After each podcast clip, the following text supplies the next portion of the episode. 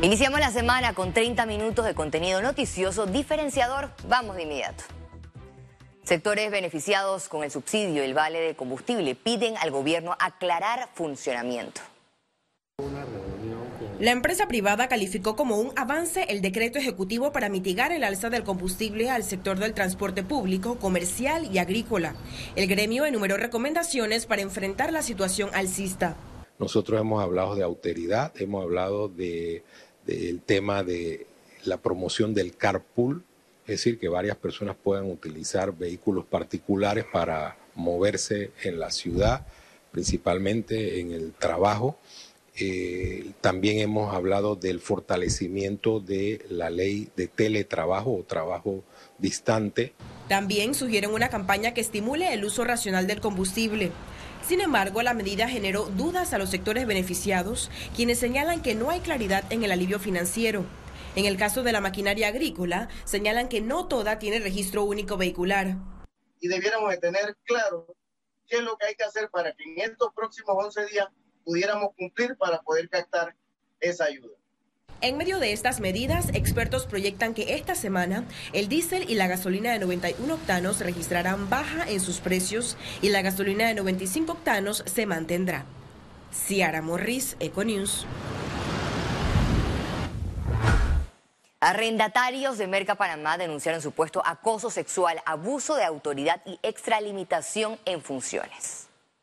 Los productores solicitaron a las autoridades administrativas y al presidente Laurentino Cortizo la destitución y una investigación en contra del jefe de operaciones de Merca Panamá, quien es el principal señalado. Por su parte, el gerente comercial de la institución, Eduardo Arevalo, manifestó que se colaborará con las investigaciones, pero recordó que a cada persona procesada se le debe respetar el beneficiario de la duda, la presunción de inocencia y el debido proceso el señor tiene una denuncia por acoso sexual en contra de una dama que labora en, las mediaciones de cadena de frío.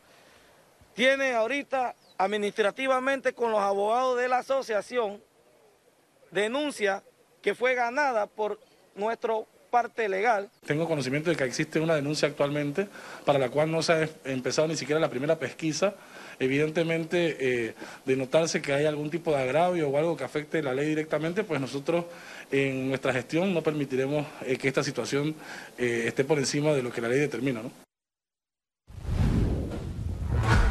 El Gobierno Nacional respaldará las propuestas de generación de empleo propuestas por dirigentes colonenses y también ejecutará el programa Capacítate para Colón para garantizar oportunidades laborales.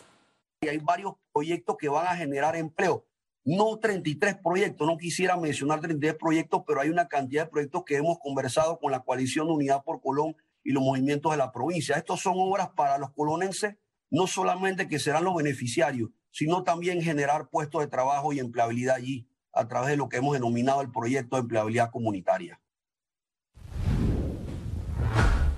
La huelga de Colón dejó pérdidas económicas por 180 millones de dólares, según estimaciones de la Cámara de Comercio de esa provincia. Y hay grandes afectaciones. Eh, lo más importante son las afectaciones sociales, los miles de niños que no pudieron ir a las escuelas, los pacientes que estaban perdiendo sus citas médicas y sus tratamientos, las personas que no pudieron llegar a sus trabajos. Y en materia económica también se vivieron grandes afectaciones, más de 180 millones de dólares eh, en afectaciones económicas, pero lo más importante fue la gran pérdida de confianza que recibió Colón y Panamá como un hub logístico. El artista panameño Rubén Blades aseguró que Martinelli quedará fuera de la contienda presidencial. Nuevamente el autor de Patria son tantas cosas bellas enciende el debate con sus escritos. Rubén Blaze calificó como buena la condena de los hermanos Martinelli Linares en Estados Unidos por las coimas de Brecht. Espera que los señalamientos sirvan para el Ministerio Público de Panamá como un peso probatorio en los casos de alto perfil. Criticó el comunicado de prensa del equipo del exmandatario porque se pintó, según él, a Martinelli como una simple víctima de la corrupción.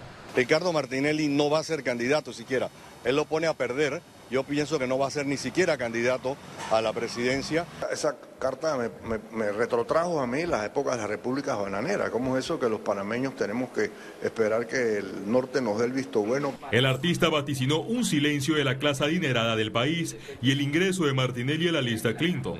A su juicio, el fallo contra los hermanos Martinelli Linares favorece al PRD y al Partido Cambio Democrático describió a Rómulo Rux como un candidato viable que podría acabar con el clientelismo político.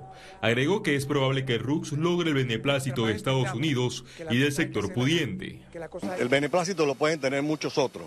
Yo no, descarto a Rómulo Rux, yo creo que Rómulo Rux está trabajando en una alianza con el Partido Panameñista. No sé si el Morilena y, el Partido Popular se van a alinear.